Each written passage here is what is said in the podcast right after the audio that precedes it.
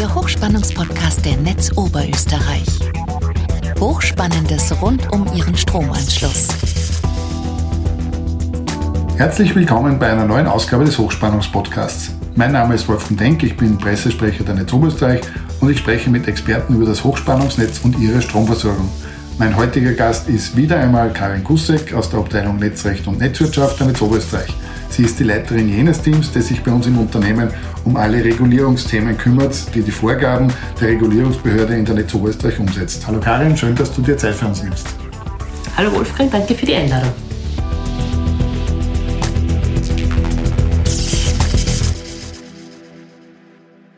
Karin, wir haben in einer ersten Podcast-Folge, den Link gibt es in der Episodenbeschreibung, schon einmal die grundlegenden Themen der Regulierung besprochen. Es gibt aber noch eine ganze Reihe an Fragen zu diesem Thema, die wir heute gerne besprechen möchten. Wir haben über das Thema der Netztarife gesprochen, also jene Kosten, die jeder einzelne Netzbenutzer für die Benutzung des Netzes, also des Stromnetzes oder des Gasnetzes bezahlen muss. Und immer wieder kommt da das Gespräch auf die oder das Schlagwort in der Diskussion über den Tarif 2.0 oder 2.1, den sogenannten leistungsorientierten Netztarif. Kannst du uns erklären, warum das so neu ist und warum man auf ein neues Tarifmodell umsteigen muss? Das Tarifmodell gibt es seit Einführung der Regulierung und hat sich auch gut bewährt. Aber natürlich ändern sich das Umfeld und die Energielandschaft und auch das Tarifmodell braucht dann Anpassungen oder Veränderungen. Für den Strom gibt es hier auch einen Vorschlag für ein neues Tarifmodell, wie du angesprochen hast, das auch leistungsorientierter sein soll. Zum Beispiel bei Haushaltskunden, wenn hier jemand einen hohen Verbrauch hat, weil er Wärmepumpe hat oder auch hoch einspeist, weil er eine große PV-Anlage hat, nutzt der das Netz mehr als zum Beispiel Mieter einer Wohnung, der jetzt nicht so viel braucht und das auch gleichmäßiger brauchen kann. Das heißt, das Ziel dieses neuen Tarifs wäre hier auch eine gerechtere Verteilung der Kosten, die wirklich auf die Netznutzung zielt. Der Vorschlag ist aufkommensneutral, die Kosten würden nur anders verteilt, das heißt, wer das Netz stärker nutzt, müsste es auch stärker bezahlen. Für Netzbetreiber wäre es insofern besser, weil das Netz auch effizienter genutzt würde, zumindest ist das die Idee hinter diesem Vorschlag aber der Netzbetreiber verdient dadurch weder mehr noch weniger. Kann man aktuell sagen, wann dieser Leistungstarif äh, zur Umsetzung kommt oder ist das nur ein Diskussionsstadium und noch ungewiss, wann er, wann er kommen wird? Ist schon eine Zeit lang in Diskussion, aber jetzt einen konkreten Zeitpunkt gibt es dafür noch nicht. Gut, dann kommen wir zur, zur nächsten Frage. Da kommt jetzt äh, eine Frage, die immer wieder beim Leitungsbau ins Spiel kommt. Und vor allem geht es hier um das Thema der Freileitung oder der Kosten für die Freileitung gegenüber den Kosten für ein Erdkabel. Weil da wird ja immer, immer argumentiert, dass die Kosten, in diesem Fall sind jetzt die Mehrkosten äh, ausschlaggebend, mehr oder weniger egal sein, weil sowieso alle das Stromnetz bezahlen müssen. Ist das wirklich so? Nein, wie bereits in einer früheren Folge beschrieben, werden alle Kosten für Investitionen und laufenden Betrieb von der Regulierungsbehörde regelmäßig eingehend geprüft. Und ob dieser Aufwand jetzt grundsätzlich berechtigt und nötig war, um unsere Aufgaben zu erfüllen, die im Gesetz festgelegt äh, sind, und auch, ob wir dabei effektiv und effizient vorgegangen sind. Also das wird alles geprüft und nur was diese Prüfung übersteht, wird als Kosten anerkannt und dann in weiterer Folge über die Tarife wieder an die Kunden verrechnet.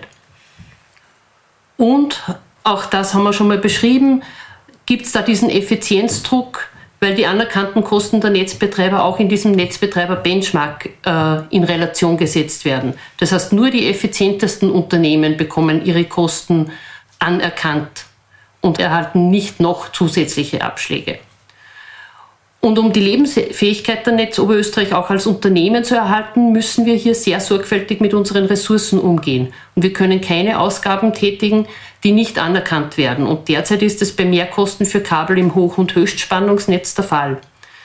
Wir kommen zu einem Themenbereich, der aktuell auch von Seiten der Politik wieder immer ins Spiel gebracht wird. Und wir sollten versuchen, dass wir äh, einen Teil dieser Vorwürfe jetzt der Reihe noch einmal aufarbeiten. Also Anmerkung für alle, die uns zuhören, diese Formulierungen sind jetzt keine Formulierungen des Netzbetreibers, sondern jene der Politik und wir geben diese wieder, damit man sie äh, einordnen kann und damit wir auf diese Vorwürfe entsprechend reagieren können. Der erste Vorwurf, der gerade bei der Festlegung der Netztarife für das Jahr 2023 aufgekommen ist und der durch hohe Strombeschaffungskosten für jene Energie entstanden ist, die für den Betrieb des Stromnetzes an sich benötigt wird, sind die sogenannten Netzverluste. Der Vorwurf lautet, der Netzbetreiber oder die Netzbetreiber handeln völlig intransparent und es gibt keine Kontrolle. Ist es wirklich so, dass wir intransparent handeln und dass es keine Kontrolle gibt? Nein, eine derartige Behauptung ist völlig haltlos, wenn man weiß, wie der Regulierungsprozess abläuft und welche Daten hier offengelegt werden müssen. Was hier alles geprüft wird, haben wir in einer der letzten Podcast-Folgen schon mal angeführt. Dazu kommt noch, dass die Netzbetreiber auch in der Regel mehrheitlich zu Unternehmen gehören, die mehrheitlich im Besitz der öffentlichen Hand sind. Das heißt, auch diese Unternehmen können vom Rechnungshof geprüft werden und werden das auch. Und der Vorwurf, die Netzbetreiber seien intransparent, ist absolut falsch. Die Netzbetreiber können überdies im Regulierungsmodell auch keinen Vorteil daraus lukrieren. Das heißt, wenn es hier Kritik oder den Wunsch nach Verbesserung gibt, sind nicht die Netzbetreiber der Ansprechpartner, sondern die Regulierungsbehörde Behörde oder auch die Politik selbst. Ein weiterer Vorwurf lautet, die Netzbetreiber, und jetzt verwenden wir wieder eine Formulierung aus der Politik, sind die Cash-Cow der Landesenergieversorger und somit, und auch hier wieder ein wörtliches Zitat, steuern sie das Spielgeld für die Landesfürsten bei. Ja, wollen wir das so stehen lassen oder haben wir dazu eine Meinung, die wir unsere Hörer mitgeben können? Ja, gerade für die Netzbetreiber kann das nicht gelten, weil Cash Cow impliziert ja, dass das Unternehmen hohe Gewinne realisieren kann. Und genau durch die Regulierung kann ja das der Netzbetreiber per Definition nicht. Die Gewinne, die erwirtschaftet werden, sind durch das Regulierungsregime exakt definiert und langfristig kann das nicht anders sein. Wenn nämlich in einem Geschäftsjahr zum Beispiel höhere Gewinne als zugestanden erwirtschaftet werden, weil es zum Beispiel Mengensteigerungen gab, dann werden diese im sogenannten Regulierungskonto erfasst und in der nächsten Tarifierungsbasis wieder abgezogen. Umgekehrt gilt das genauso. Und das bedeutet eben, dass über mehrere Jahre betrachtet ein Netzbetreiber immer nur das verdienen kann, das ihm gesetzlich zugestanden wird. Das heißt, dieses Regulierungskonto wird über die Jahre immer ausgeglichen und geglättet. Da ein Netzbetreiber also per se keine Cash-Cow sein kann, stellt sich der zweite Teil der Frage gar nicht der letzte Vorwurf, den wir uns als Netzbetreiber immer gefallen lassen müssen oder in letzter Zeit verstärkt äh, fallen, gefallen lassen müssen, der Netzbetreiber muss immer machen, was die Politik und der Eigentümer sagen. Gesetzlich ist es aufgrund der Sonderstellung im Markt, also wegen des natürlichen Monopols, festgehalten, dass jedes netzbetreibende Unternehmen weisungsfrei ist. Das heißt, niemand kann dem Unternehmen anschaffen, was es machen muss oder soll, um politischen Interessen zu entsprechen oder diese zu fördern. Die Netzbetreiber müssen sich dem Regulierungsregime der Regulierungsbehörde und den entsprechenden Gesetzen und Verordnungen unterwerfen. Das heißt, daher kann es hier keinen Handlungsspielraum geben. Und auch die geforderten Klimaziele und der damit verbundene nötige Ausbau der Netze ist ein weiterer Grund für einen sehr sorgsamen Umgang mit unseren Ressourcen. Da muss man nur dazu sagen, unserer Tätigkeit als Netzbetreiber liegt natürlich eine Konzession zugrunde.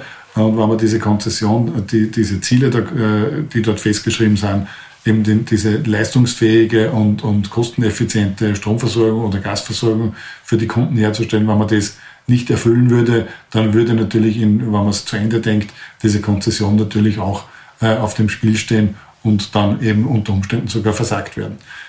Ja, Karin, danke, äh, dass du uns äh, in dieser zweiten Podcast-Folge das Thema der Regulierung äh, anhand von ein paar Fragen und Antworten äh, ein bisschen aufgedröselt hast und einen Einblick verschafft hast.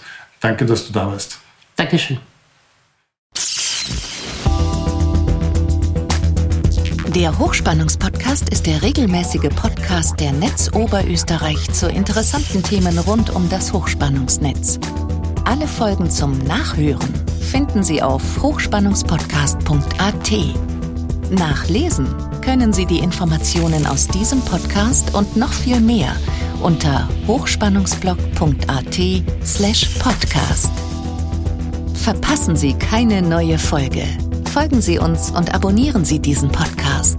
Sie finden uns bei Apple Podcasts, Spotify oder Google Podcasts und natürlich in der Podcast-App Ihrer Wahl. Hat Ihnen diese Folge gefallen? Haben Sie was dazugelernt? Lassen Sie es uns wissen und hinterlassen Sie uns eine Bewertung. Haben Sie Fragen? Wollen Sie Informationen zu bestimmten Themen? Nutzen Sie dazu das Online-Formular auf fragen.hochspannungspodcast.at. Danke fürs Zuhören. Bis zum nächsten Mal und bleiben Sie gesund.